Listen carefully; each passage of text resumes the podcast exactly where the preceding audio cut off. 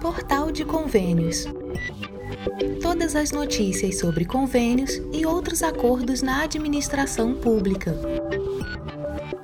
Olá, este é o podcast do Portal de Convênios, um resumo semanal das principais notícias do âmbito da administração pública para você se manter informado em poucos minutos.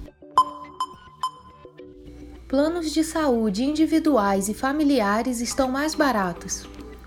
Na contramão de outros serviços básicos que tiveram aumento recentemente, os planos de saúde individuais e familiares ficaram mais baratos.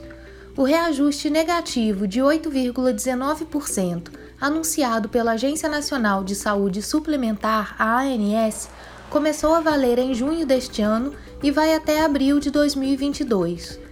Paulo Rebelo, diretor-presidente da ANS, explica que a queda no número de demandas foi o que motivou o reajuste.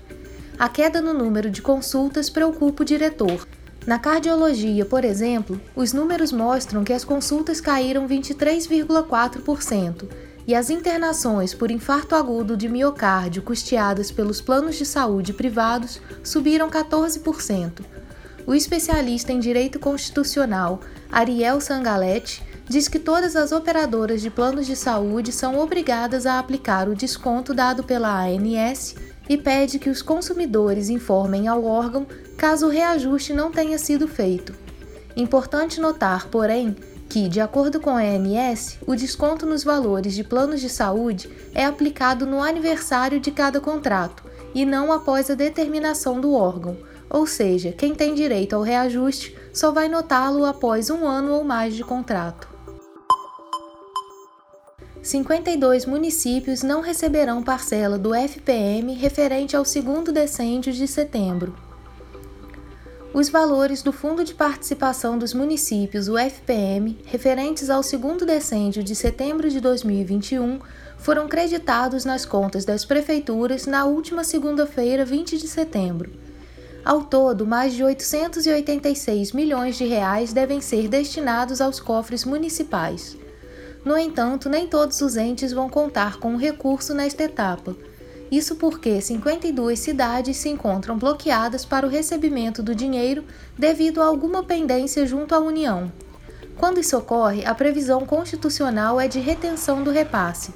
Os principais motivos para bloqueio do FPM são ausência de pagamento da contribuição ao PASEP, débitos com o Instituto do Seguro Social e INSS e com a inscrição da dívida ativa pela Procuradoria-Geral da Fazenda Nacional, além da falta de prestação de contas no Sistema de Informações sobre o Orçamento Público em Saúde, o CIOPS.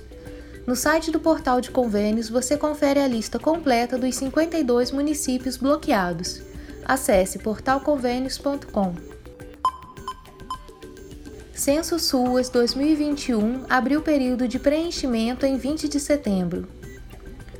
O preenchimento do censo do Sistema Único de Assistência Social, o SUAS, 2021, já está disponível para registro no sistema desde a última segunda-feira, 20 de setembro.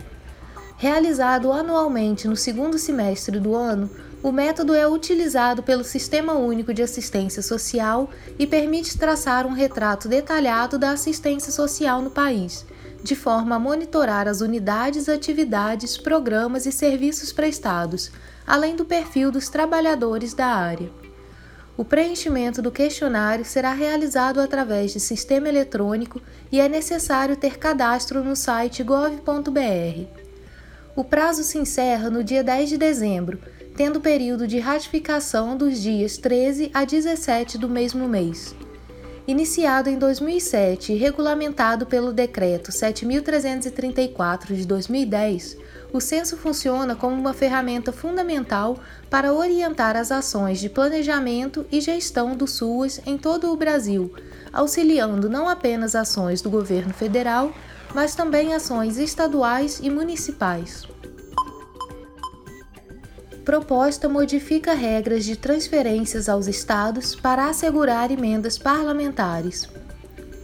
O projeto de lei complementar PLP 123 de 2021 altera regras sobre transferências da União aos estados e ao Distrito Federal vinculadas a gastos específicos. O objetivo é assegurar que os valores oriundos de emendas das bancadas estaduais não sejam bloqueados em razão de teto de gastos vigente em cada ente federativo. A proposta em tramitação na Câmara dos Deputados altera, ao mesmo tempo, a Lei Complementar 156 de 2016, que estabeleceu o Plano de Auxílio aos Estados e ao Distrito Federal, e a Lei Complementar 159 de 2017, que instituiu o regime de recuperação fiscal dos estados e do Distrito Federal. Hoje, as transferências previstas na Constituição e as emendas parlamentares individuais já estão fora do limite para as despesas nos estados.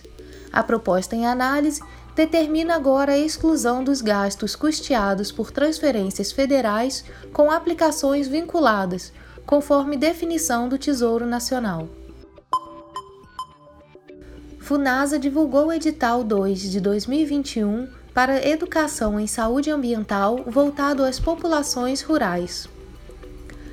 A Fundação Nacional de Saúde, a FUNASA, divulgou em 16 de setembro o edital de chamamento público 2 de 2021 para seleção de projetos de educação em saúde ambiental voltados à população residente em áreas rurais. O objetivo é promover a proteção da saúde, a sustentabilidade e serviços de saneamento e de saúde ambiental, garantindo a participação da população atendida e o fortalecimento na gestão das equipes técnicas locais. Os projetos serão financiados pela FUNASA sem exigência de contrapartida disponibilizando valores que variam entre 100 mil e 220 mil reais e, em casos de consórcios públicos, os recursos poderão chegar até 500 mil reais. As propostas que não atenderem aos valores estabelecidos serão desconsideradas. No documento, as ações apresentadas deverão prever a execução de atividades voltadas à educação em saúde ambiental para promoção e proteção da saúde Além disso, também precisarão contribuir para a melhoria da qualidade de vida nas comunidades rurais e tradicionais. O solicitante para participar deverá estar cadastrado e inserir os anexos e o projeto na plataforma Mais Brasil. Você ouviu mais um podcast do Portal de Convênios, te atualizando sobre projetos, prazos e ações em administração pública. Continue se informando em nosso site portalconvênios.com.